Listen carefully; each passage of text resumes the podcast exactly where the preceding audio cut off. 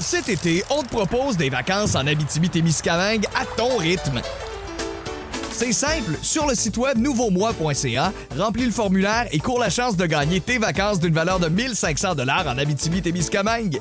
Imagine-toi en pourvoirie, dans un hébergement insolite ou encore en sortie familiale dans nos nombreux attraits.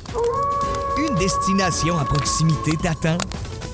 L'Abitibi-Témiscamingue à ton rythme. Propulsé par énergie.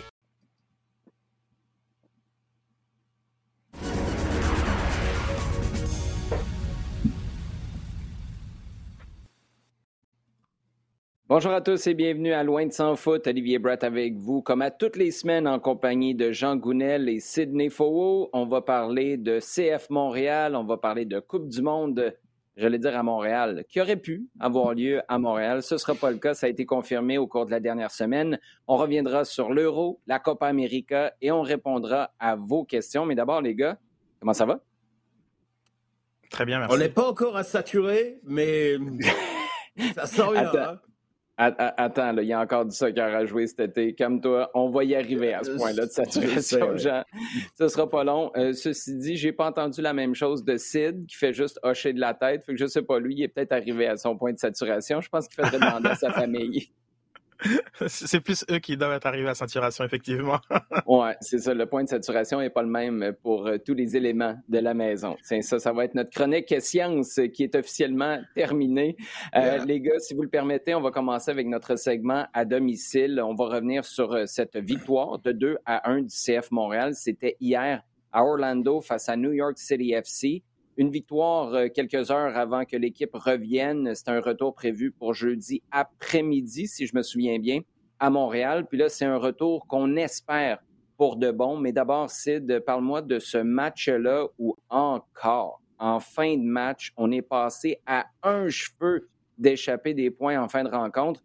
C'est le VAR qui a, à mon sens, pris la bonne décision en voyant un penalty, mais aussi bien fait son travail en regardant pas seulement la séquence où Pantémis ramasse l'attaquant de New York, mais aussi on est remonté un petit peu dans le temps pour voir le hors-jeu de ce même attaquant. On s'en tire de belle mm-hmm. façon. Et au final, on retient surtout que on l'a travaillé fort et on a réussi à ramasser les trois points. Oui, effectivement, ça, aurait pu euh, euh, gâcher une, une belle euh, prestation. Euh, souvent, c'est pas le cas. On a eu des des matchs où dans le contenu, c'était pas forcément formidable de, de, Montréal, mais on a le regret de d'échapper de, des points en fin de match. Mm-hmm. là, on n'est pas du tout dans cette, dans cette configuration. J'ai trouvé Montréal extrêmement solide, très bien en place, jamais bougé par par New York. Je le tweetais, il me manquait beaucoup d'idées du côté de NYCFC. Il manquait aussi beaucoup de de, de, de, de rythme. Il y, avait pas, il y a eu une accélération qui a, qui a mené au, au but euh, de, de Parks, mais j'ai trouvé Montréal dans son dans, dans son système défensif euh, euh jamais pris euh, à, à, défaut et, euh, et c'est crédit vraiment à, tout le travail qui est fait depuis depuis 12 matchs maintenant. c'est pas du tout un hasard le nombre de, de buts en, en, encaissés, quatrième défense de, de, de la MLS. On, on, on, le voit pourquoi. C'est extrêmement compliqué de, de, les bouger. il faut mettre beaucoup plus de d'envie, de, verticalité et de mouvement que New York l'a fait. Donc c'est très bien. Offensivement, euh, peut-être que je trouve que c'était mieux, beaucoup mieux même. J'avais beaucoup euh, fustigé l'attaque montréalaise la semaine passée, mais euh, force est de constater que quand Mihailovic va bien et qu'arrive à trouver ces, deux, deux cibles devant, c'est des choses très intéressantes. Par contre, sur les flancs, on, reste quasiment toujours avec le même débat, malgré le bon match de, de la, la, la semaine passée c'est compliqué sur, sur les flancs. Euh, ils font pas tant partie de l'animation offensive que ça. Euh, mais très belle performance euh, de, de, de, Montréal contre un adversaire plutôt similaire. Là, ça, ça met Montréal dans le très bon wagon, hein, le wagon des, équipes qui, qui sont assez au-dessus de cette ligne rouge, et même quand on prend le nombre de points par match. donc, c'est très appréciable ce que fait Montréal. Sid, je... moi, ce qui résume le tout là, sur ces 12 premiers matchs-là, il y a le descripteur, je crois, de Nashville à la radio. J'oublie son nom, j'ai vu un tweet passer ce matin qui disait on donne pas assez de respect au CF Montréal pour ce qu'ils ont accompli, d'abord avec les résultats, mais surtout le contexte dans lequel on est allé chercher ces résultats-là, délocaliser euh, en Floride, principalement à Miami. Au cours de la dernière semaine, c'était au New Jersey aussi, à Orlando pour le match d'hier. C'est à partir du moment où tu as des Américains contre qui tu joues pas, et là je parle de quelqu'un qui suit principalement Nashville, qui commande sur tes performances, il y a quelque chose qui se passe parce que le CF Montréal, on s'entend les gars, c'est pas le sujet de prédilection d'Américains qui ont un paquet d'équipes, en fait toutes les équipes de la Ligue sauf trois, à suivre ou à commenter. Euh, je pense que c'est un témoignage à ce qui a été fait sur le début de saison, Jean, parce qu'après 12 matchs, si on avait dit tu as une des meilleures défenses de la Ligue, tu es en quatrième position, tu vas passer les 10 prochains jours au-dessus de la ligne rouge, euh, cinq victoires, trois défaites, quatre matchs nuls sur ces 12 matchs-là, avec mm-hmm. tout le roulement d'effectifs, un Samuel Piet qui est parti à la Gold Cup, Kamal Miller aussi, ton gardien numéro un, je comprends que Pantémis a confiance en lui, mais reste que Là, ton gardien numéro 2, c'est ton numéro un pour les, prochaines, les prochains mois, peut-être plusieurs mois. Dans ce contexte-là, c'est un gros début de saison pour Wilfred Nancy, non, Jean? Ah, ça l'est, ça l'est. Euh, et quand tu le remets, oui, dans, le contexte, euh, dans un contexte simple où, rappelle-toi ce qu'on disait en début de saison et comment, euh, comment le CF Montréal était tout en bas de la liste des, des, des, équipes. Et clairement, parce que comme tu dis, peut-être qu'au départ, il n'y avait pas un regard qui avait été porté très, très à fond dessus, comparé à ce que nous, on, peut voir, parce qu'on avait vu d'ici, on voyait les choses bouger quand même un peu plus dans, dans, le bon sens, et je pense que d'une façon générale, notre discours était un peu plus positif que ça. Mais, mm-hmm. mais clairement, par rapport à cette période-là, il y a un mieux. Il y a un mieux euh, qui se traduit par, euh, euh, ouais, comme, comme d'ici, d'une une excellente perf défensive, euh, solide. Des gars, comparé à l'année dernière, j'ai l'impression que ce sont des que, que l'ensemble, euh, et je parle pas que des défenseurs, mais je parle de, de, du groupe dans les situations défensives comprend mieux ce qui se passe, lit mieux, anticipe mieux, euh, limite beaucoup plus les, les risques, même par rapport au début de saison où il y avait encore des problèmes. Je me rappelle euh, de bah, justement euh, Nashville, de, euh, Cincinnati, euh, qui, tu disais, OK, là, il y, a quand même des problèmes parce que, voilà, on savait que c'était ces équipes-là allaient jouer telle ou telle façon et on a un petit peu laissé faire et ils sont venus développer du jeu alors que c'était la priorité de les bloquer dans ce domaine-là. Euh, là-dedans, je trouve qu'il y, y, a vraiment une ah amélioration qui est très, très nette, hein, qui, qui, est marquée par euh, des performances collectives très, très bonnes, l'émergence de joueurs extrêmement solides. Euh, donc pour l'instant, c'est dans la courbe de progression, c'est très satisfaisant. Euh, je pense qu'on parle de, de, la ligne rouge, ouais, ok. Ce que je vois surtout, c'est la continuité qu'il y a là maintenant et la, façon dont l'équipe est maintenant capable. Et ça, je dis parce que je pense pas que c'est quelque chose qu'on, sur les deux, la saison et demie qu'on vient de vivre, mettons, on n'a pas eu l'occasion de le dire beaucoup. Je pense que c'est une, une, équipe qui est en train de s'asseoir sur un, un vrai vécu, euh, de vraies bonnes performances, une, croissance, mettons, continue dans, sa qualité de jeu et qui est capable maintenant de basculer. On dit toujours, il y a, toujours un, moment charnière au mois de juillet à peu près, vers, lequel les équipes peuvent se, basculer, disons, sur l'avenir dans la saison. Et je pense qu'on y est dans de bonnes conditions. C'est de l'échange d'Amar Sejdic depuis la dernière émission. Euh, D'abord, est-ce que tu as été surpris? Qu'est-ce que tu penses du montant qui pourrait, puis là, je ne sais pas trop clair exactement, c'est quoi les mécanismes qui pourraient mener à 150 000 en argent d'allocation générale euh, qui viendrait du côté de Montréal pour les services de Omar Sedic. Puis, ben, la troisième question, c'est euh, est-ce que c'est une grosse perte, à ton sens, au milieu de terrain? Alors, si on se replace dans le contexte de, de l'émergence d'Amar Sedic, qui a été une, une, des belles révélations de, de, de l'an passé, euh, 150 000 d'allocations, je trouve ça faible. Maintenant, je suis obligé de prendre en considération les 12 matchs qu'il y a eu depuis le début de, de, l'année, la, la, formation dans laquelle évolue euh, Wilfried Nancy, et puis euh, l'absence euh, de performance clé de la part de, de Sedic, qui, qui semble pas trouver son sa, place, sachant que il serait idéalement, pour en tout cas de, pour lui, un, un, un substitut de de, Mihailovic, mais s'il y en a un qui est indéboulonnable euh, avec euh, justement les, les Wanyama, les pièces de, ce monde, c'est bien Mihailovic. Donc euh, il a jamais su faire sa place dans cet effectif là.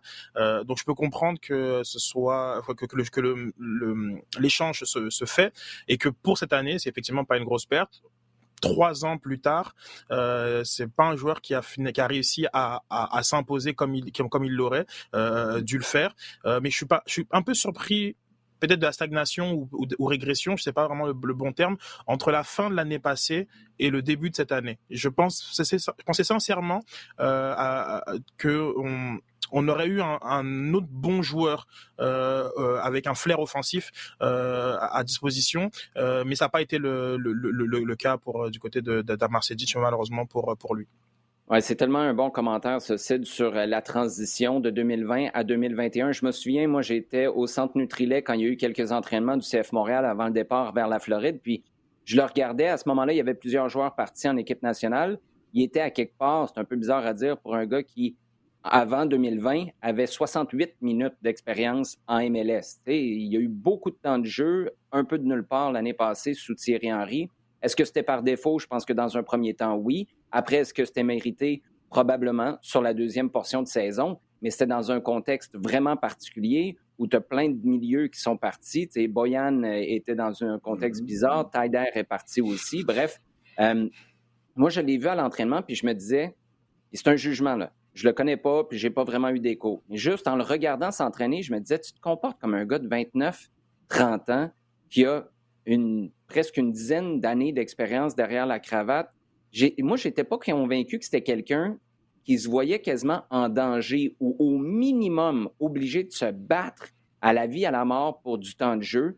Et c'est ce que je constate comme toi sur les 12 premiers matchs de la saison. L'autre constat que je fais, c'est que tu fais l'inventaire des milieux de terrain. Victor Wanyama, on s'entend avec sa prestance puis avec ses, qualités quand tout va bien, il n'y a pas photo. Samuel Piet, c'est le gars gritty qui va récupérer des ballons puis qui va jouer simplement. Après, tu as Torres. J'aime beaucoup, moi, ce que Torres apporte en cours de match, en deuxième mi-temps. C'est un gars rapide, un contre un. Il n'y a personne qui a des appuis comme lui dans l'équipe. Ahmed Hamdi, quand ça va bien, il est capable d'accélérer les choses. C'est quoi le vrai up... Mihailovic, on n'en parle même pas, comme tu l'as dit. Le vrai upside de Amar Sadic, c'est quoi?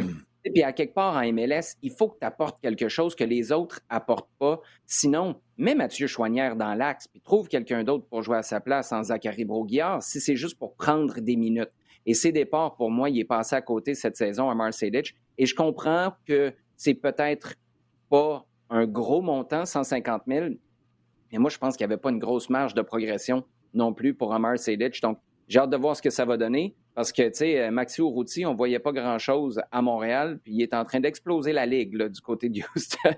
fait qu'on souhaite, on souhaite euh, à Atlanta de voir un Amar Sadish très performant. Je présume que ça voudra dire qu'on va ramasser le 150 000 d'argent d'allocation au complet du côté de Montréal. Tu parlais tout à l'heure, Jean, du Power Ranking en début de saison. Tu fais bien de nous le rappeler. Hein? Ça fait pas si longtemps que ça qu'on plaçait le CF Montréal 27e sur 27. Là, plutôt cette semaine, c'était pas Montréal, c'était Toronto qui était 27e sur 27. Après, ça a dégelé le week-end dernier face au DC United, 7 à 1. Chris Armas congédié. Le match suivant, tiens, comme par hasard, le Toronto FC va gagner 3-2 sur la route contre le Révolution de la Nouvelle-Angleterre.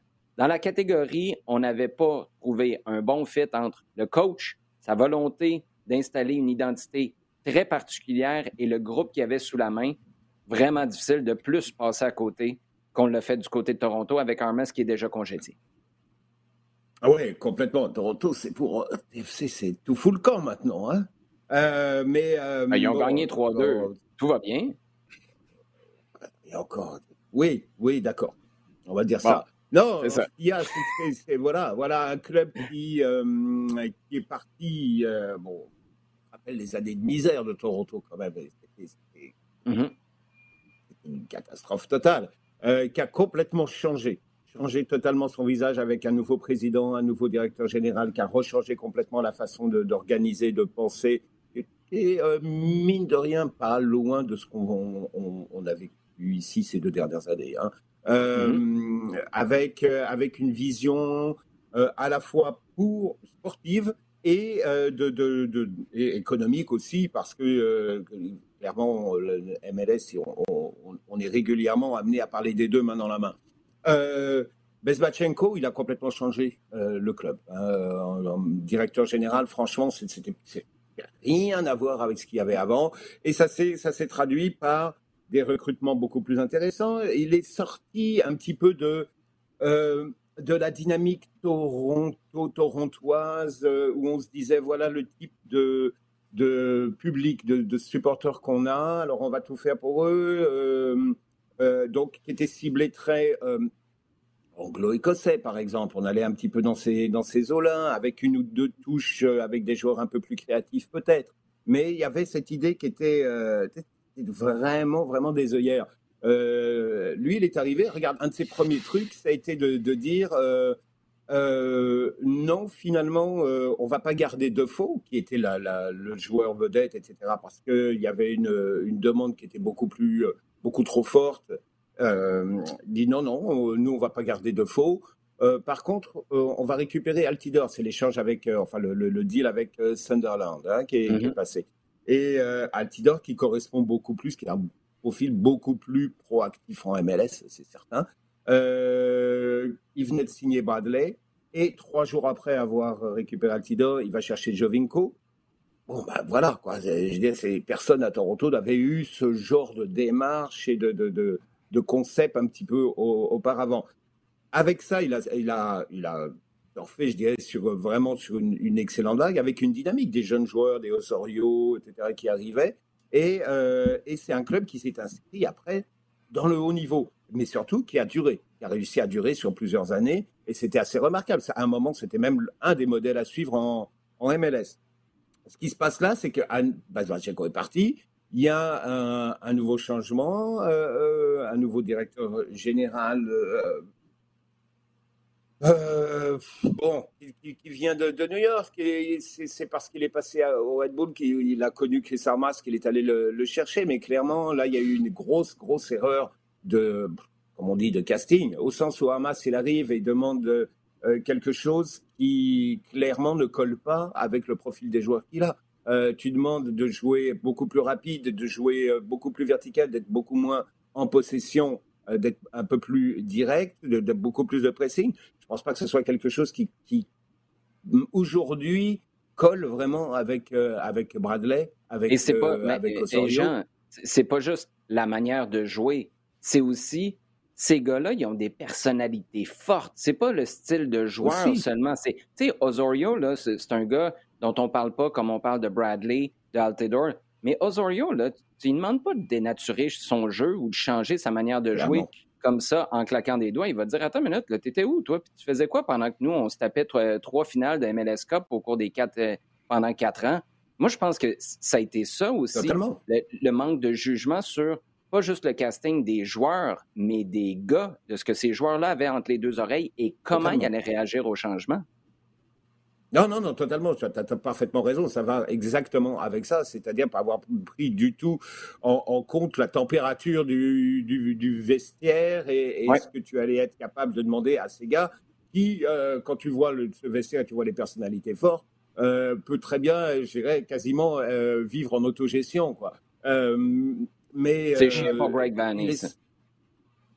Ouais. ouais. Euh, Armas a clairement pas du tout euh, été capable de, de, de, gérer ce côté-là, ce côté. Euh, bon ben, on, on, va discuter entre en quatre yeux hein, entre nous et puis euh, on va essayer de trouver une, une façon qui vous convienne parce qu'au bout du compte c'est quelque chose qui doit convenir aux, aux, joueurs en tant que personnalité et clairement tu vas pas demander à ces gars-là de changer du jour au jour à quelque chose sur lequel ils sont assis pendant dix ans. Oui, ben en fait, c'est plus ça. C'est la vitesse à laquelle tu exécutes cette transition-là. Si tu veux le faire sur les 18 prochains mois, peut-être. Si tu veux le faire sur les 18 prochains jours, ce à quoi le camp d'entraînement ressemblait, là, je pense que tu te ramasses dans le trou. Bref, ça va être intéressant de suivre le reste de la saison du Toronto FC à voir parce que cette équipe-là, puis justement, si tu es euh, à ce point-là convaincu entre tes deux oreilles que tu sais ce qui est bon pour toi, et là, je parle du groupe, et que tu rejettes ton coach, ben peut-être que tu es aussi capable de remettre les choses en marche et faire une course folle vers les séries en fin de saison. Tout à fait. Euh, ça, reste, ça reste à suivre du côté de Toronto. Sid, on va maintenant basculer vers notre segment en temps additionnel. Italie, Angleterre, euh, finale euh, logique? Oui, oui. Euh, je pense que sur euh, l'ensemble des, euh, équipes favorites, ce sont les, deux équipes qui, pour des raisons un peu vraiment différentes d'ailleurs, sont, sont ressorties du lot avec une grosse cohésion tactique et aussi une profondeur parce qu'ils ont été bien épargnés par les blessures il y a, y a, il y a, malheureusement Spinazzola qui, qui, mm-hmm. qui lui a été blessé à long terme, mais globalement, il n'y a pas vraiment de, il y a pas vraiment eu des, des, des catombes sur euh, sur des euh, sur des postes clés euh, comme il y a pu avoir par exemple pour la Belgique ou, ou la France. Et on a surtout une, une profondeur qui, est, qui a permis toujours de pouvoir imposer un, un, son, son, son style euh, même que parfois quand c'est des styles qui étaient qui étaient moins dominants que, par exemple Italie et, Espagne euh, c'est vraiment aussi le, le fruit de, de, de, de la logistique. C'est six matchs sur, sur sept à, à, Wembley pour euh, pour les Anglais. Euh, c'est euh, ça, ça, ça reste euh, un euro à domicile. c'est souvent attends, le cas. Attends, attends je, je, veux je veux prendre un petit peu plus de temps là-dessus avant que tu me parles de la finale. Globalement, là, on s'entend qu'on peut plus jamais refaire un euro qui ressemble à ça. C'est un avantage déloyal. Ou sinon, fais ces matchs-là à domicile, dans les stades que tu avais mais tu peux pas avoir des équipes qui jouent à la maison pendant que tu en as d'autres qui bourlinent. Tu le Danemark, je suis désolé, c'est juste pas juste d'avoir une équipe qui vit ce genre de tournoi-là, qui se rend aussi loin, alors que du côté de l'Angleterre, à part un match, tu es pépère à la maison, dans tes affaires, à jouer devant tes partisans. On peut pas refaire un tournoi comme ça. Non, effectivement, euh, le Danemark était, qui était, qui était à, Bakou, euh, donc qui s'est tapé 10, 000 km avant la, la, la, finale, la, demi-finale, pardon. Euh, ça pose beaucoup de questions sur euh, sur euh, sur l'organisation, sur comment on, est, arrivé à, ce type de de, de logistique là.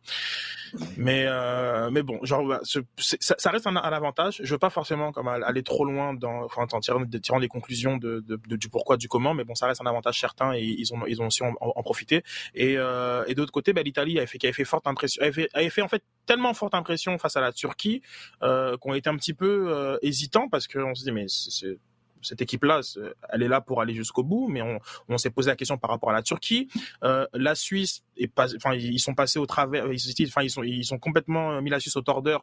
Encore une fois, on s'est dit, mais c'est pas possible. Peut-être que la Suisse est pas, est pas au niveau. Euh, donc, euh, dernier match, bon, Pays de Galles, ils sont un peu plus en gestion, mais encore une fois, comme là, il y a Verratti qui revient dans le groupe et on se dit, bon, ok, mais cette équipe-là, finalement, euh, et puis tout le match, là, on dit, bon, on va attendre face à l'Autriche pour voir. L'Autriche a fait une, a fait une meilleure impression, mais le résultat a été quand même euh, similaire. Et là, il était le fameux grand test. Ouais, attends, c'est la Belgique, c'est bon. On va voir de quoi, quel bois il se chauffe ben, l'Italie, euh, euh, logiquement, a été sûrement l'équipe la plus impressionnante de, de, de, de l'Euro. Euh, et puis ben, l'Angleterre, euh, de Southgate, euh, pragmatique, c'est l'héritage de Santos et de Deschamps. Qui, on est tous derrière le ballon, on a, des, on, a, on a des gars qui courent super vite sur les côtés, on les envoie dès qu'on peut. On a, on a un joueur un peu plus au-dessus du lot dans, dans la classe technique qui, qui marche sur l'eau parce qu'il joue à domicile. Et, et c'est ça, c'est une belle... c'est et ça fait qu'on arrive avec des Pickford qui ont pris qu'un seul but alors que c'est très loin d'être le meilleur gardien de, l'Euro. Il y en a au moins cinq, je peux te citer, qui ont fait des meilleurs Euros que Pickford. Donc, mais c'est là, c'est une finale très logique, très logique. Euh, euh, mais bon, facile de dire après coup, mais sur les performances présentées durant la compétition, c'est très logique que ces deux équipes soient en finale balle au pied, je pense que Alison Becker a fait un meilleur euro que Jordan Pickford. ça résume. Si vous trouvez que ça n'a aucun sens, cette référence-là, ben vous avez tout à, fait raison. Euh, j'ai, à quelque part, moi, je suis fan de Jordan Pickford parce que je trouve ça tellement excitant, regarder ses matchs. Je trouve qu'il est, capable de faire des arrêts euh, extraordinaires. Mais si on avait Calamity James, eh boy, là, on a trouvé son cousin éloigné, là, parce que Jordan Pickford, là, il est toujours à une passe toute simple en retrait de shanker ça, s'enfarger dans ses lacets, tomber à pleine face, être obligé de s'enlever les cheveux du, visage, puis finalement faire un arrêt extraordinaire, puis on va se rappeler de ça. Mais on, oublie qu'il y, a eu des bourdes auparavant. Euh, juste pour euh, conclure, avant de parler à Jean d'un joueur en particulier, je veux savoir, tu parlais de qui, Sid, quand tu parlais d'un joueur technique au-dessus du lot? Es-tu dans la Grey Army ou tu parlais de quelqu'un d'autre? Non, non, mais on force. Enfin, c'était, ça a été une masterclass de, de Darry Kane euh, contre Danemark. Et, et puis, tu devrais le voir décrocher, euh, orienter le jeu.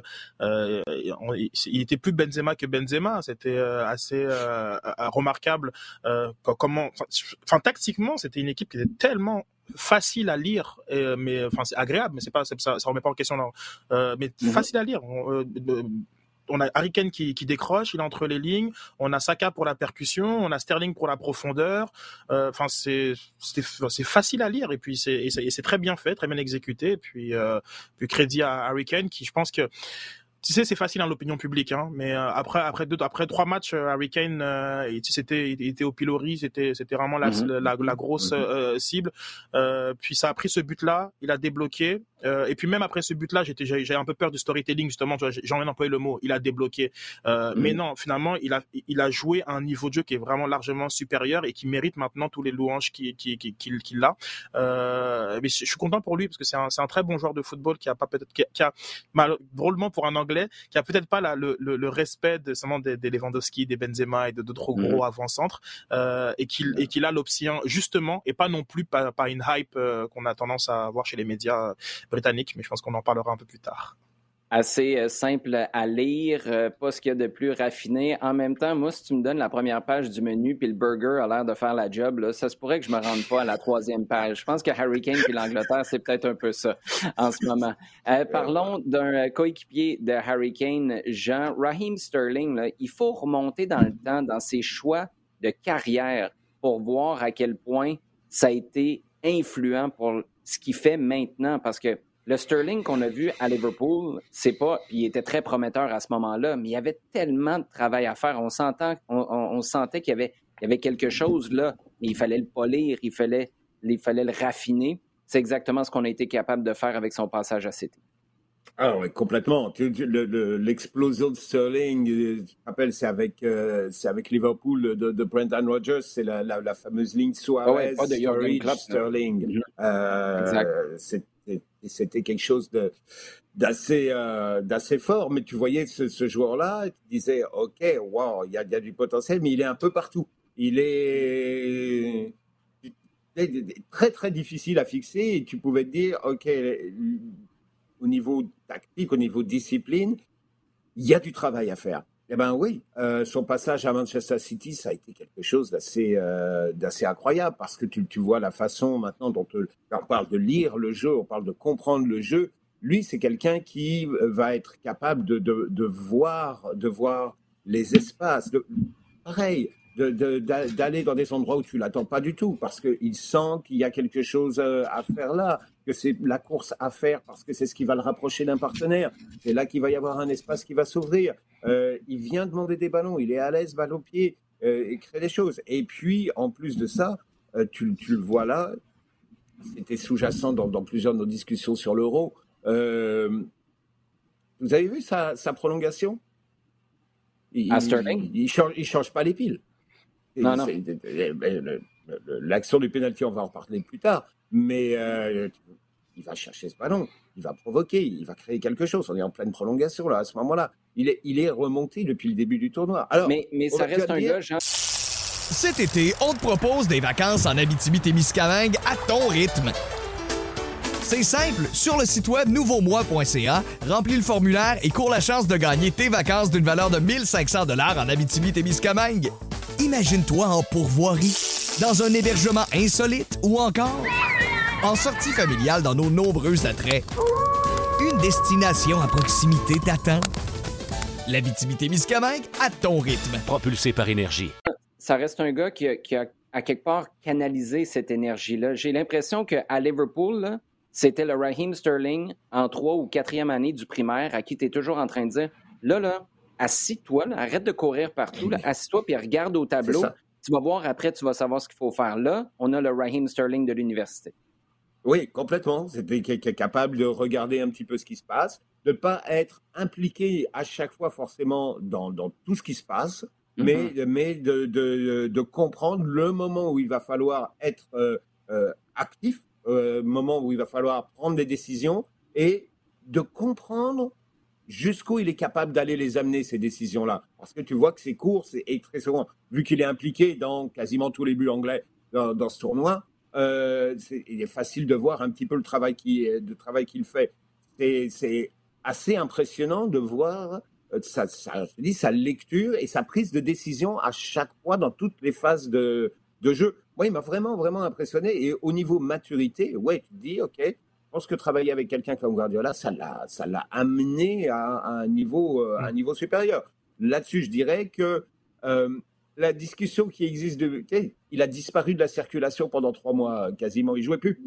Il jouait mhm. plus du tout à, à Manchester City. Est-ce qu'au niveau de la fraîcheur, ça n'a pas fait quelque chose euh, Et que là, maintenant, il est pas mal plus disponible? C'est possible aussi. Mais il est certain que, que euh, sans lui, l'animation anglaise, elle est, elle est vraiment quelconque. C'est de ton top de la dernière semaine à l'Euro? Euh, Pedri, euh, Pedri oh, il est né en 2002. Il est né en 2002. C'est, pour, moi, c'est. C'est quoi, Sid? Tu fais bien de le dire comme ça parce que je parlais à la radio cette semaine puis je disais il y a 18 ans seulement. Mais on dirait que 18 ans maintenant, là, et dire que quelqu'un est né en 2002, c'est le 2002 qui est plus choquant là-dedans.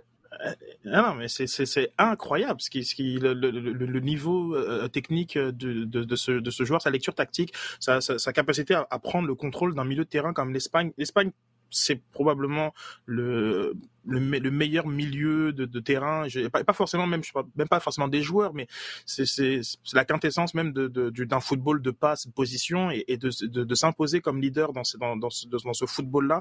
Euh, quelles que soient finalement les générations, depuis 20 ans, c'est euh, quasiment ce qui se fait de mieux, peut-être avec l'Argentine euh, sur certains sur certains aspects, mais c'est impressionnant euh, comment. je pense qu'en première mi-temps, il rate pas une passe. On arrive sa première passe ratée, on arrive à la fin de, à la à la prolongation, je pense où, il rate une passe et encore là, c'est discutable. C'est un tacle qui est interprété comme une passe et, et, et on a un joueur qui qui à juste titre est valorisé par par son coach qui a qui a quand même dit que même même Iniesta, euh, ne, faisait pas ça puis c'est c'est Luis Enrique qui dit ça c'est pas c'est pas justement un, un pundit euh, mm-hmm. ou un ou un mm-hmm. supporter ou un supporter là c'est quelqu'un hein. qui sait très bien de de de, de, de quoi il parle euh, ça c'est plus pour l'aspect supporter je pense qu'on sait de quoi on parle mais euh, au niveau de de, de Luis Enrique euh, c'est c'est je trouve ça impressionnant c'est on était dans une transition espagnole puis là on, on voit tout de suite quels seront les éléments qui vont pouvoir permettre à, l'Espagne de continuer à, dominer et mhm. avoir ce style de jeu-là pendant, pendant plusieurs années. Ils ont, ils ont confisqué le ballon à Barella, Jorginho et Verratti.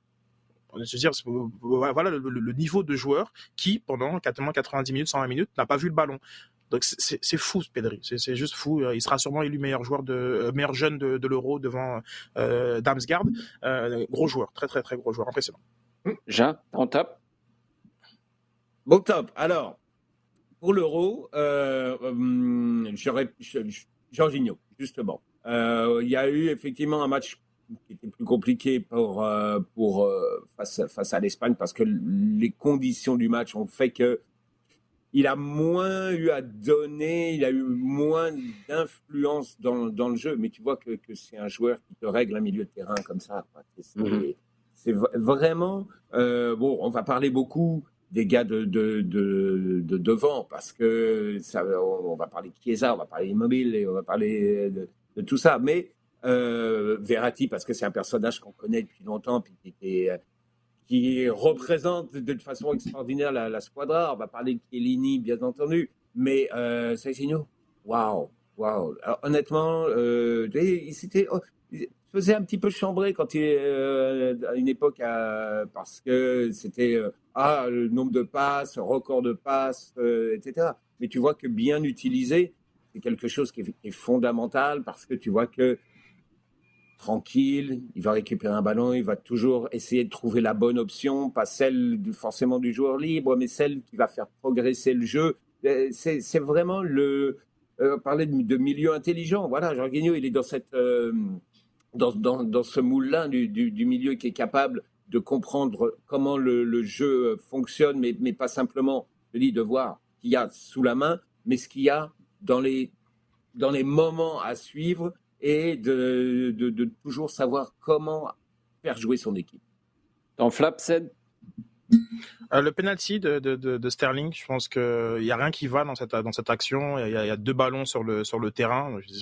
on n'est pas au parc euh, du coin. Euh, il y a, cette, volonté à plusieurs reprises de, chercher, la, faute. Enfin, pas même pas de chercher la faute, ce qui est, le rôle d'un attaquant, mais c'est de faire croire qu'il y a une faute. Et on a de plus en plus des joueurs qui ont cette capacité à, quand ils conduisent le ballon, à laisser traîner l'autre jambe. C'est un exercice d'équilibriste.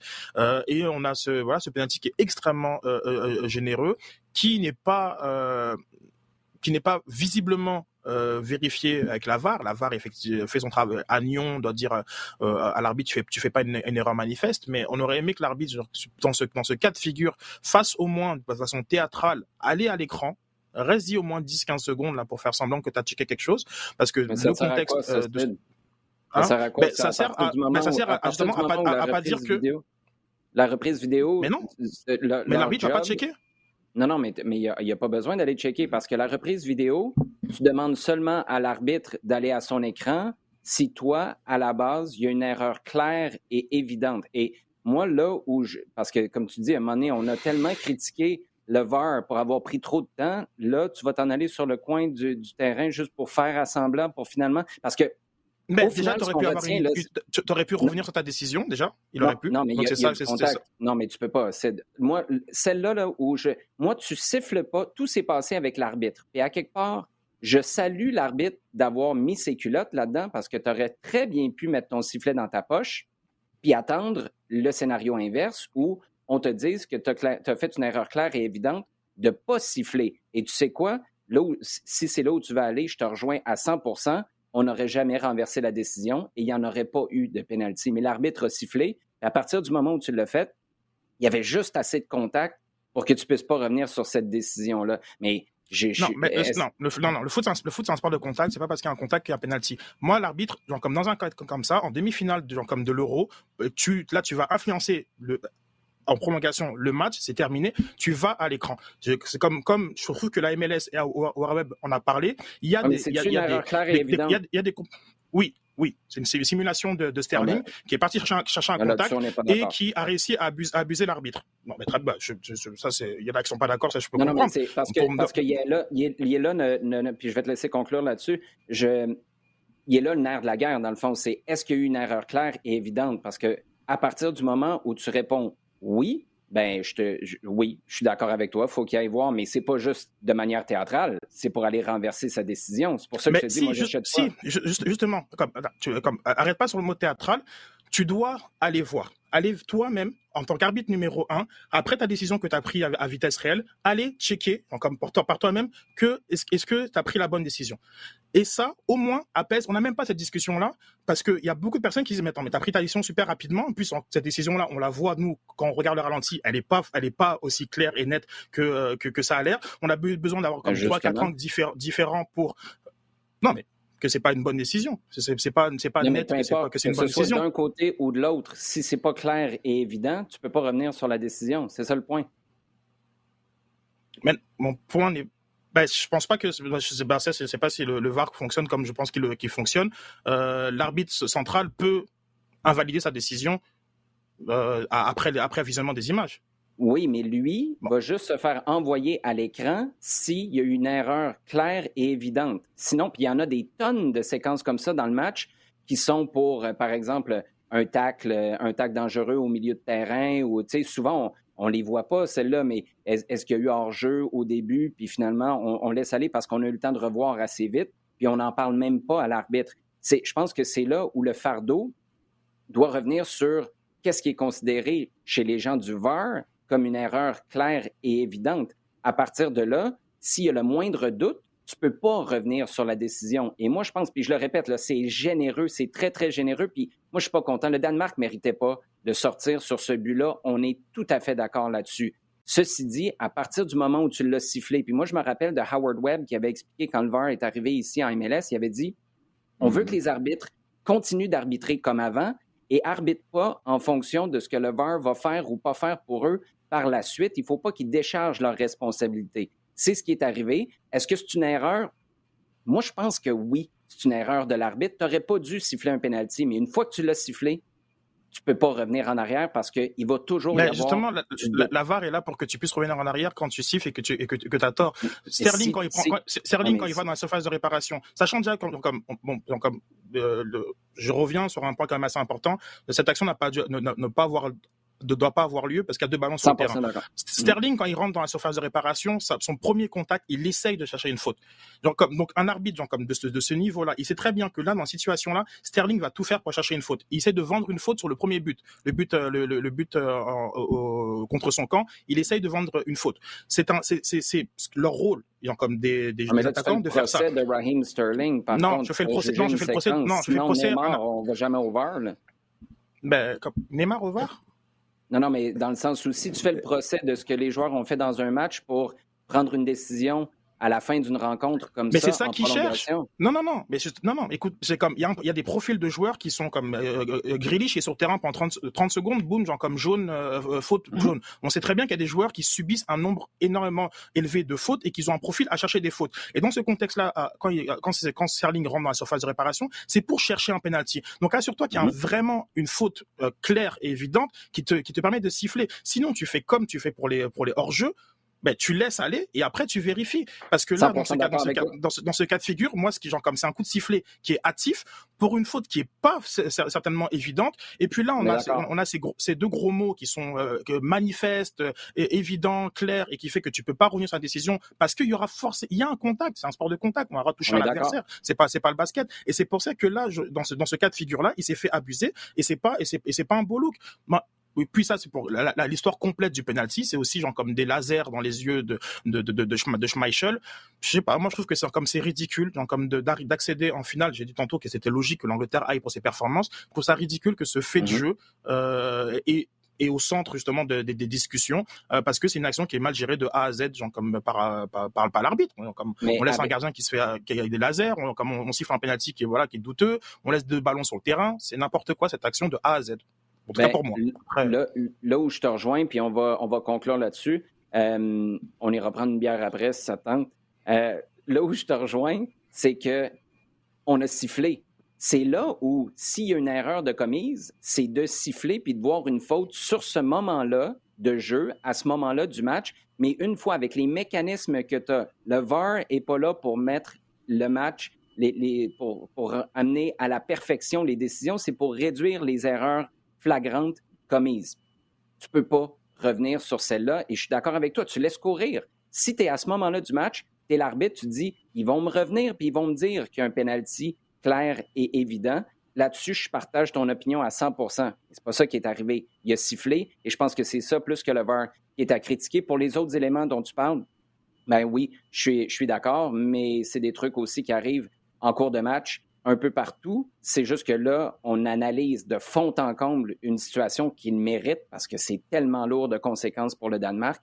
Mais euh, je pense que c'est peut-être là qu'on voit le début de quelque chose. Des arbitres dans la surface de réparation qui vont se mettre à utiliser leur sifflet comme les juges de ligne utilisent leur drapeau. Bref, pas l'utiliser jusqu'à temps qu'il arrive quelque chose, puis là, dire parlez-moi à l'oreille, est-ce que j'ai manqué quelque chose? Ça, je serais vraiment pas surpris que ce soit la, la prochaine étape. Bref, je suis pas mal certain que ce segment-là, Sid, va se ramasser sur les réseaux sociaux. Commentez, que vous soyez sur Twitter, sur Facebook, peu importe. Commentez cette discussion-là. On a hâte de savoir ce que vous en pensez. Jean, je veux t'entendre maintenant sur la décision de Montréal de retirer sa candidature de la Coupe du Monde 2026. La FIFA qui l'a officialisé aussi. Euh, est-ce que c'est évident, à ton sens, qu'on s'en allait vers ça depuis le retrait des fonds du gouvernement du Québec, puis à quel point on passe à côté de quelque chose, ou au contraire, à quel point on s'en fait avec ça, mais au final, ça va être l'autre bord de la frontière avec l'Ontario, un peu plus loin à l'ouest ou au sud avec les matchs aux États-Unis.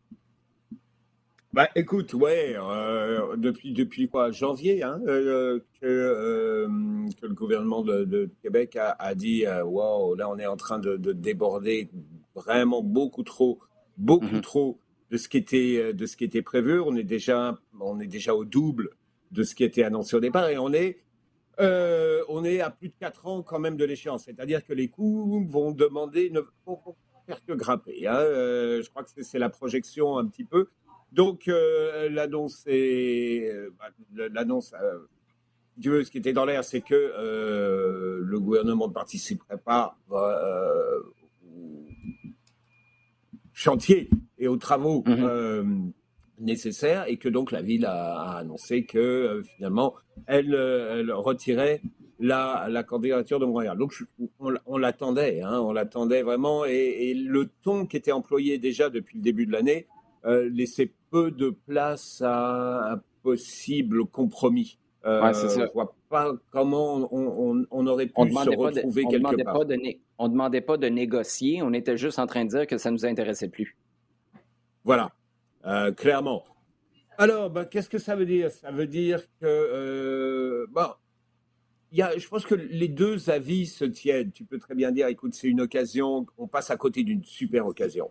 Euh, d'avoir un événement, un événement majeur qui est toujours de nature à faire bouger les choses ici, euh, clairement, de créer un, bouillonnement, une émotion euh, de, de, qui, qui, rentre, qui colle bien avec l'image que Montréal veut donner d'elle-même, mm-hmm. qui est ce côté international, cosmopolite. Enfin, c'est clairement un événement qui colle parfaitement à la ville. De l'autre côté, euh, tu vois que euh, à chaque fois qu'une ville maintenant est impliquée dans ce genre de projet, les coûts sont énormes, euh, mmh. que de plus en plus, et ça c'est pas nouveau, on voit que les retombées financières ne sont pas forcément par rapport à un investissement, hein, ne sont pas toujours celles qu'on nous fait miroiter et que de toute façon, d'une façon beaucoup plus euh, générale, globale, on rentre dans un, euh, on est entré déjà dans un système où il y a de plus en plus de contestations vis-à-vis de ce genre d'événements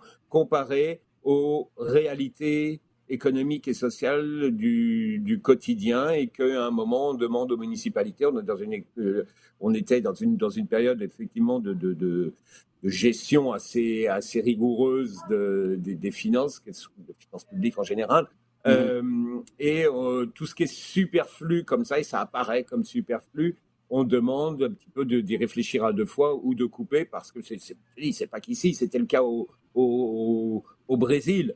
C'était le, bon, la Russie, c'est, encore autre chose, mais à la Coupe du Monde au Brésil, c'était déjà une, une, des grosses discussions.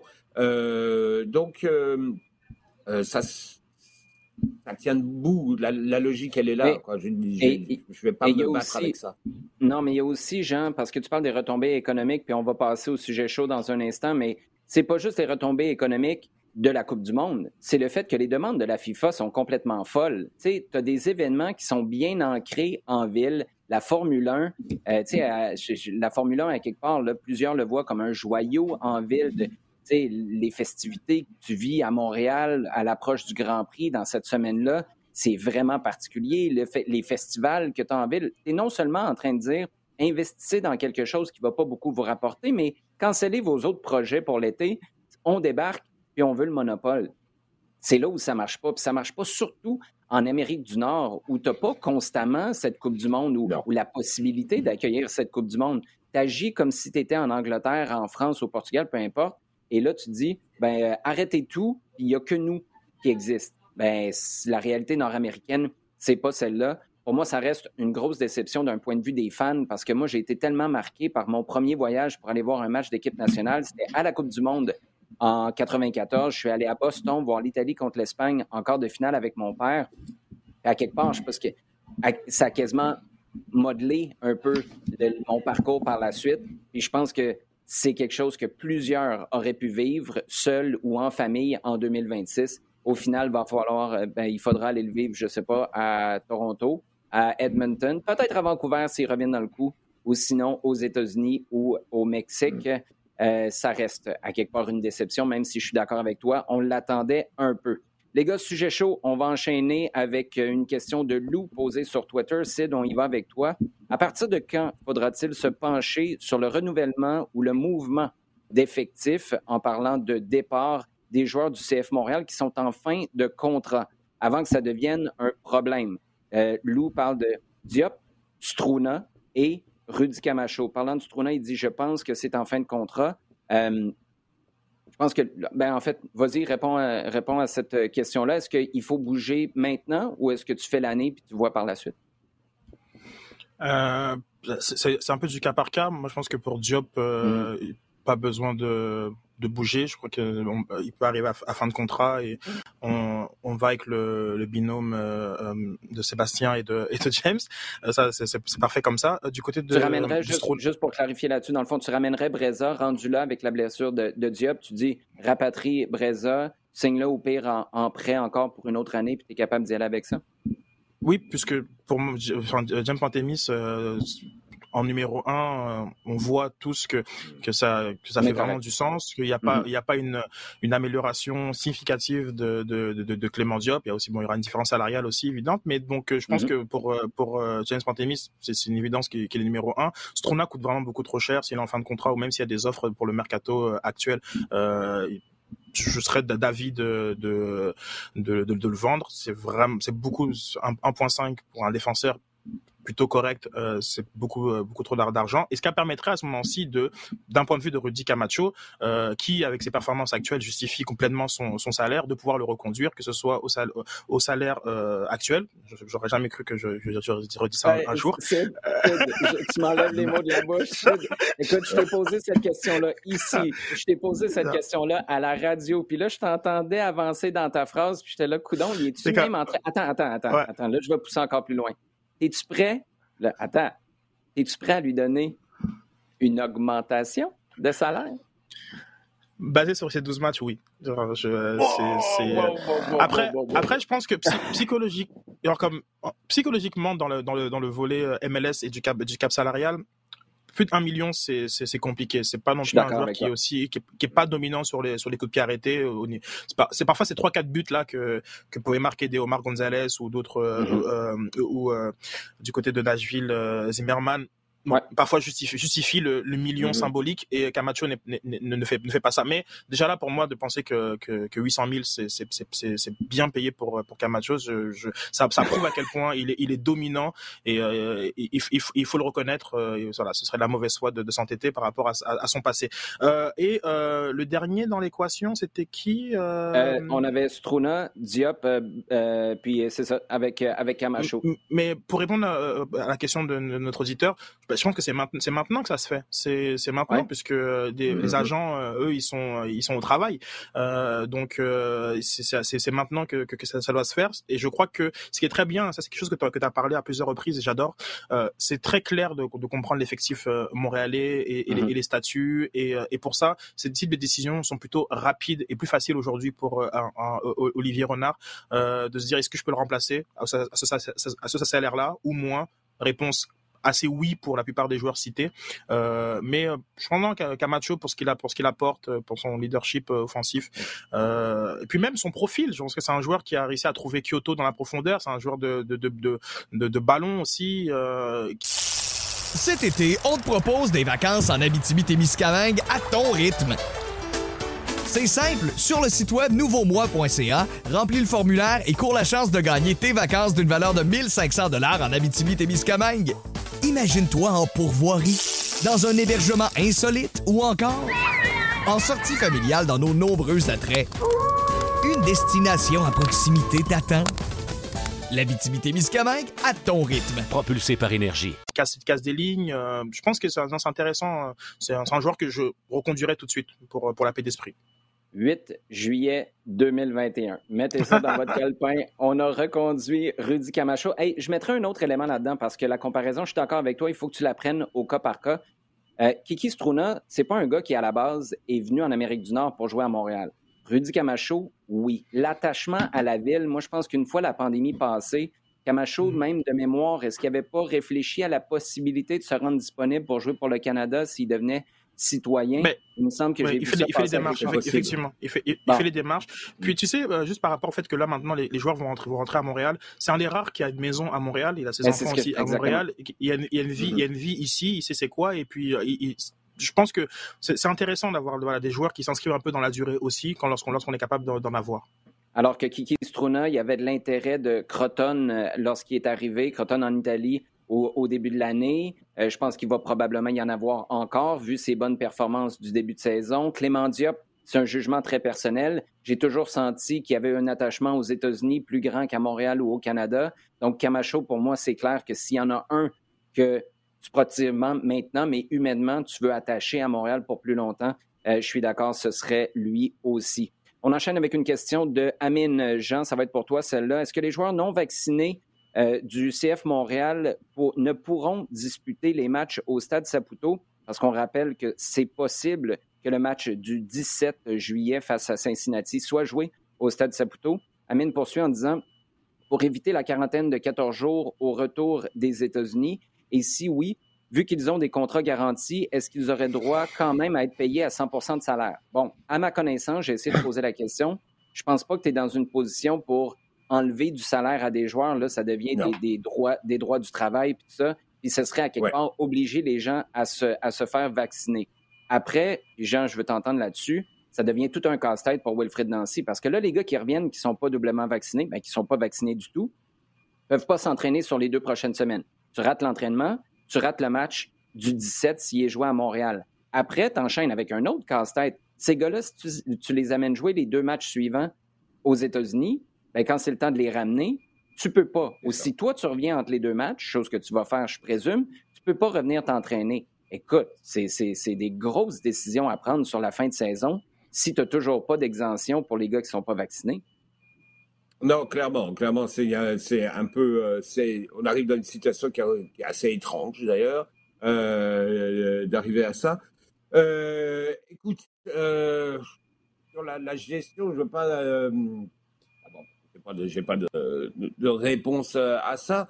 c'est, mais c'est clairement quelque chose qui va, qui, qui va être fondamental dans les, dans les décisions de, de, de Wilfried Nancy sur les, les, les jours et semaines à venir. Euh, comment, comment, je, t'avoue que je n'ai pas, pas la réponse à ça. Ben, comment gérer je, je t'en lance, une, lance une autre, OK? Parce que un joueur qui a 34, mettons, on prend Hernan Bernardello à l'époque, ou Marco Di Vaio, c'est un cas différent, il était joueur désigné. Mais des gars qui ont fait leur carrière, qui ont fait leur argent aussi. Tu leur dis, tu es obligé de mettre la moitié de ta saison à la poubelle parce que tu ne peux pas voyager, fait que tu vas juste pouvoir jouer les matchs à domicile, peut-être qu'ils diraient OK, moi je fais mes entraînements. Mais là, tu as un effectif qui est beaucoup plus jeune, qui a 21, 22, 23 ans. Mm-hmm. Ces gars-là, ils sont en train de placer leur pion pour le reste de leur carrière. C'est peut-être pas juste Wilfred Nancy qui va avoir des questions à se poser, c'est peut-être Olivier Renard qui va avoir l'appel d'un agent puis qui va dire Hey, moi, mon boy, il n'est pas capable de jouer la moitié des matchs, je veux m'en aller mm-hmm. ailleurs. C'est à ce point-là là, que si tu n'as pas d'exemption, ça peut devenir complexe à gérer. Non, je, suis entièrement d'accord avec toi. Je, suis totalement le, cheminement là. Euh, ce, que, ce que je veux dire, c'est que j'ai l'impression que ça va être euh, beaucoup de cas par cas, beaucoup plus ah que, de, faire une, une sorte de, de règle générale. est-ce qu'il va falloir demander, demander une, exemption avec un certain nombre de, choses à l'appui? C'est toujours un petit peu délicat. Mais euh, oui, euh, la, question qui va, va, se poser clairement, c'est comme tu le dis, ça va être par rapport à des joueurs qui risquent d'être amenés de perdre une bonne partie de leur saison, de perdre une partie significative de leur saison à un moment important, parce que on, se rend bien compte que là, on arrive à des moments où si tu arrives à t'imposer dans le groupe et en particulier dans, le, dans un 11, 13 de départ, et là, en ce moment, à ce moment-ci de la saison, tu es, bien barré pour jusqu'à l'automne.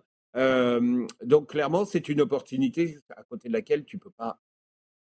Tu es obligé de, de, de, de, t'y accrocher. Si tu, tu, la vois qui passe à côté et que tu, as, tu obligé de, laisser filer parce que tu n'as pas les moyens, tu n'as pas le droit d'y participer, ouais, effectivement, là, euh, bon, ben, sors-moi d'ici. Hein, ça, va être, ça va être clairement un coup de fil à l'agent. Euh, donc, oui, quand, quand je dis ça casse-tête pour Wilfried Nancy, c'est ça. Et ce que je veux dire par là, c'est que c'est vraiment un, du cas par cas et euh, qu'il va falloir, falloir rapidement essayer de, de, voir ce qui se passe pour chacun des, chacun des joueurs en question. Juste comme ça, le Canadien de Montréal s'est déplacé à Vegas. Vegas s'est déplacé à Montréal. Les Montréalais sont allés à Tampa Bay. Tampa Bay est venu à Montréal. Je faisais le calcul entre les médias, les arbitres, le personnel de la Ligue, le personnel de chacune des deux équipes, tu à peu près, tu dois tourner autour de 100 personnes par marché. Vous êtes en train de me dire que sur les 300 personnes qui ont traversé la frontière, qui sont allées directement à l'aréna, que personne n'a fait de quarantaine, il n'y en a pas un là-dedans qui était pas doublement vacciné ou pas vacciné du tout. C'est je pense que c'est ça qui est... je, je, je, je bien C'est ça qui est intéressant, euh, Oli. Je pense que le, on, on, le, débat, il faut arriver à, à, l'élever un petit peu avec ce type de, d'exemple. Moi, je suis surpris de, savoir. Bon, la quarantaine, ok, très bien, c'est, entendu, mais on dit que les, les joueurs ne peuvent pas s'entraîner au centre Nutrilé c'est là où il y a des il y a des trucs qui, qui m'échappent. Alors que au niveau euh, je sais pas moi, amateur on peut tous s'entraîner alors qu'on n'est pas forcément tous doublement vaccinés. Euh, il y a beaucoup de choses qui ont pas traversé attends mais c'est juste s'entraîner sur les deux semaines de quarantaine. Après ils vont pouvoir s'entraîner au centre ah, d'accord ok très bien. Comme j'avais mal compris cet aspect parce que ça c'est mais encore là mais encore là tu soulèves la question puis moi j'y avais même pas pensé parce que j'ai pris pour acquis qu'on allait revenir. Rappelle-toi la trêve là, de, de 24-25 jours on n'a pas pu revenir ici. Est-ce qu'on est encore au même stade? Il y a, pas... Parce que l'année passée, là, ils sont revenus puis ils sont allés s'entraîner avec une quarantaine modifiée. En 2021, là, on ne mm-hmm. peut pas. Tu, fais super bien de le soulever. Je m'en rappelais même plus de, de, cet aspect-là. Je, je reviens, c'est complexe. Oui, y a aussi ça. Et surtout les, les, les, les doubles enfin, il y a, y a, des contextes dans lesquels ça, il y a des choses qui, qui, qui, sont qui sont correctes par rapport à seulement la, la, la, gestion de des, des, des finales, enfin de conférences en, de, de, de Coupe Stanley et donc comme de, de, la finale euh, en, tant que telle. Puis c'est là où il y a quelque chose qui, qui, m'échappe sur euh, la, gestion euh, de, du cas par cas, comme dit comme comme dit Jean, mais en même temps ici il y a des règles qui sont qui valent pour une équipe sportive euh, professionnelle. Pourquoi ça ça vaut pas pour une autre? On est quand même capable de faire des tests euh, fréquemment. Ils l'ont déjà fait quand c'était à Orlando, qui avait pas encore les les les, les, les, mhm. vaccins pour, pour, pour, tout le monde. On parle de l'an passé. Euh, donc, on est capable d'avoir des tests euh, voilà, euh, fréquemment. Et au niveau de, ben, du rôle du, du, vaccin, parce que il y en a qui sont vaccinés, ben, c'est pour se protéger des, des, des, formes les plus graves et, et un peu des, des, infections. À quoi bon finalement J'ai l'impression que ça, il n'y a pas forcément de, de, de, de gain avoir été avoir été vacciné. Donc je, je, je, je m'interroge un petit peu sur sur sur tout ça pour pour CF, Montréal. Par contre, au niveau du cas par cas, 3 millions de salaires pour pour Victor Wanyama. J'espère pour lui qu'il n'est pas parmi les gens qui sont pas vaccinés, parce que en termes de de, de, de gestion d'effectifs, c'est juste pas possible. De, déjà même quand il est sur le banc, on se pose des questions. Alors imagine qu'il ne peut pas jouer à cause de ça. J'ai tellement raison. J'ai posé la question cette semaine à Wilfred Nancy. J'ai pas eu de réponse. Moi, c'est le gars. Parce que qu'on entend, là, c'est, pas 10. OK? C'est pas 10. Mais si c'est 3-4, puis euh, t'as, je dis n'importe quoi, là, Romel Kyoto, Rudy Camacho et Victor Wanyama. Ça va pas bien, là. Euh, ça se pourrait que tu sois dans le trouble. Donc, c'est pas combien, c'est qui exactement. On va le savoir au cours euh, des prochains jours avec le retour à Montréal. Et justement, c'est de Émile Archambault qui nous parle de retour à Montréal. Êtes-vous inquiet ou optimiste pour la réaction du public si et quand le CF Montréal reviendra au Stade Saputo? Est-ce qu'il faut s'attendre à beaucoup de contestations? Et si oui, est-ce que c'est un problème? Euh, déjà là, il faut qu'il y ait des gens qui, des gens qui aillent au stade, donc euh, ce serait euh, déjà un, un, plus parce que moi, je, je crois toujours qu'en termes d'émotion, l'indifférence c'est la pire des, des, des mhm. émotions relativement à, ton équipe sportive. La colère, c'est encore une émotion qui reste assez saine pour pour ton équipe sportive. Donc s'il y a des gens qui veulent se déplacer pour manifester, manifester de la colère, c'est qu'il y a un attachement au produit. Euh, J'aime pas ce terme, mais, il est encore mhm. là et, et, et, finalement, je préfère ça. Je préfère ça que de vous de voir moins de monde malgré je connais pas du tout les jauges euh, etc mais je préfère ça euh, que les gens manifestent euh, mais qu'ils soient présents pour, pour, manifester est-ce qu'on est-ce qu'on peut être inquiet? Je crois pas non hein, je ne sais pas non plus malheureusement il y a beaucoup de temps qui, qui sont écoulés depuis la mi-janvier euh, et je crois pas forcément qu'on soit dans le même état d'esprit aujourd'hui. On aura envie de souligner des choses, mais je pense pas que ce soit dans le même euh, avec la même vigueur. Euh, donc, hmm. je suis pas forcément inquiet moi, ce qui, enfin, ce qui m'inquiète, c'est pas ça, c'est le nombre de gens. C'est plus le nombre de gens qui, se présenteraient plutôt que la réaction des gens une fois qu'ils sont présents. Je veux juste euh, bien comprendre ta réflexion parce que là, tu parles pas de combien de personnes auraient le droit de se déplacer au stade. Ça, c'est 5 000. Toi, tu demandes, est-ce que les gens ont le goût d'y aller? Point? C'est ça? Voilà, oui, oui. Je, c'est, quelque chose qui est, qui est, difficilement appréciable sur les réseaux sociaux parce que tu peux, euh, être, tu peux, être indifférent. Euh, voilà, tu peux être indifférent et donc justement ne plus parler. Alors que ceux qui sont en, mmh. plus fâchés, ils vont être un peu plus actifs. Euh, mais tu sais pas à quel point justement cette, cette, cette cette, émotion-là est représentative. Euh, donc euh, déjà là, si on dit 5000 et qu'on n'arrive pas à arriver, à arriver à 5000, moi, quel que soit le comportement des gens qui sont sur le stade, déjà là, moi, ça m'alertera beaucoup plus qu'autre chose. Euh, et c'est sur ça que je, je, me pose, je sais pas, je sais pas vraiment. c'est un club qui va bien sportivement, mais tu as l'impression qu'il y a certains irritants. On l'a vu avec la, avec la photo de Mathieu Chouanière la semaine passée, qui a été croppée au niveau, au niveau du, du, du, logo du logo, mais peut-être que ta théorie est, la, bonne. Moi, je pense qu'il faut creuser sur les droits d'image ou autre, parce que sinon, je n'arrive pas forcément à... Ah tu fais bien de ramener ça. Moi, j'ai posé la question, puis c'était pas ça. C'était pas ça. Et ce qu'on m'avait dit... Non, mais pourquoi? Ce qu'on m'avait dit, c'est que sur la deuxième fois, tu sais, quand Louis Binks est parti, on avait eu un mm-hmm. backlash, comme c'était le cas avec, avec Thierry Henry la première fois à l'hiver dernier. Ce qu'on m'avait dit, c'est que c'était une décision euh, en lien avec le branding et qu'on avait compris que c'était peut-être pas la meilleure chose à faire. Donc là, ce que je pense, c'est que je veux pas dire qu'on a pris les gens pour des cons, mais on a dit on n'a pas effacé le logo, mais tu croppes la photo. N'importe qui qui est un fan hardcore de l'impact sait que cette photo-là, on l'a tous déjà vu passer quand Mathieu Chouanière a signé son contrat pro et que tu l'as croppé. Écoute, on croppe jamais des photos du côté du CF Montréal, jamais. Puis là, comme par hasard, celle-là, avec l'ancien logo, tu la croppes aussi. Moi, je pense qu'on l'a échappé avec, euh, avec cette décision-là. Puis là où ça va être intéressant, c'est que si on peut le jouer le 17 juillet, je suis tout à fait d'accord avec toi, Sid. C'est là, qu'il faut faire du marketing. C'est là qu'il faut créer un énorme buzz. Il faut, ça prend des nouvelles, ça prend quelque chose d'enthousiasmant, ça prend un discours. Je pense que à quelque part, c'est le temps que Kevin Gilmore ressorte, peut-être même Joey Saputo qui pourrait sortir et dire Hey, la gang, on vous attend à bras ouverts. On est tellement heureux au bout de deux ans de pouvoir revenir à la maison. Euh, ça reste à voir ce qu'on va faire parce que le 17 juillet, pas besoin de vous dire, on est le 8.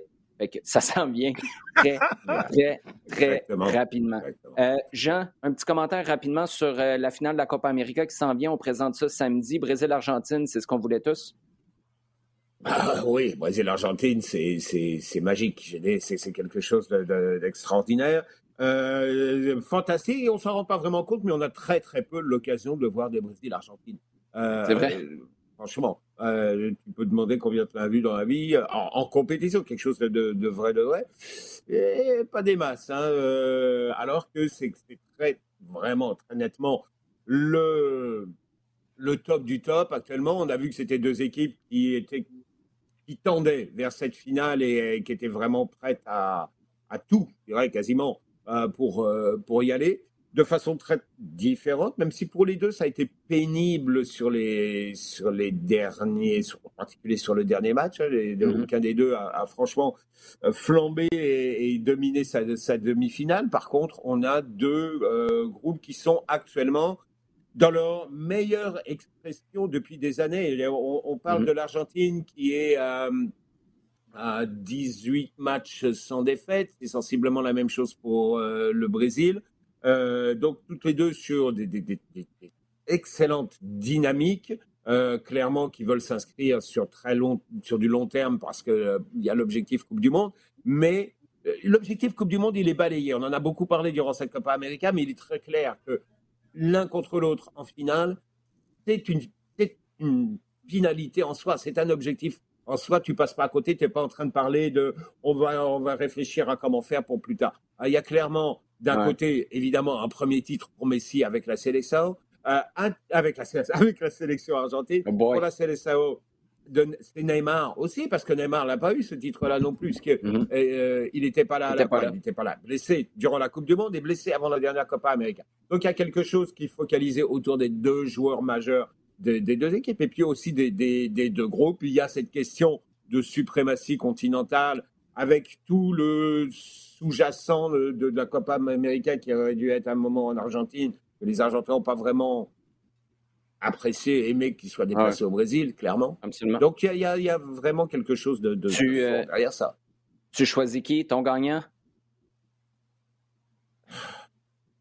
J'irai avec le Brésil, même si ces deux derniers matchs, il m'a clairement fait poser plus de questions qu'en début de, en début de tournoi. Les yeux fermés, je t'aurais dit Brésil. Euh, là, là, clairement, on voit qu'ils ont, ils ont du mal, ils ont été gênés et que Tite n'a pas toujours euh, forcément eu des décisions qui n'a pas été forcément justifiées dans toutes ces décisions. Euh, alors que tu vois que du côté de l'Argentine, ça, ça a tendance à rouler un peu mieux. Ton hésitation me dit que ça s'en va au penalty, cette histoire-là. Jean Gounel, on va être capable de le voir la semaine prochaine. Sid, ton gagnant de l'Euro, c'est qui? Oh, euh, Italie. Euh, écoute, euh, je penche de ton côté aussi. Tu sais pourquoi? Giorgio Chiellini au, au, au pile ou face. Après, c'était quoi? C'était avant les pénalties avec Jordi Alba? Ce gars-là, ce gars-là est juste pas sur le même câble que des gens normaux il n'est pas filé de la même manière. Plus il y a de la pression, plus il y a du fun. C'est super dangereux d'avoir des gars en face comme ça parce qu'ils ont peur de rien. Puis je pense que la culture de la gagne italienne, même s'ils ont raté la dernière Coupe du Monde, ça va être un peu trop à gérer pour les Anglais qui, à mon sens, ont une équipe potentiellement plus intéressante, mais ils vont frapper un mur italien qui sait comment gagner des trophées comme ça. Puis euh, It's Not Coming Home, que ce soit le trophée ou le football, euh, ça va repartir vers Rome dans les bagages de la Squadra. Les gars, merci. Toujours un plaisir de jaser avec vous. Merci à vous, à la maison, dans votre voiture ou en marchant dans les rues de Montréal, du Québec ou peu importe où vous êtes où sur la planète. Merci d'échanger avec nous à chaque semaine. Continuez de vous nous poser vos questions sur Twitter, hashtag LDSF, et de partager le contenu sur le rds.ca et sur iHeartRadio.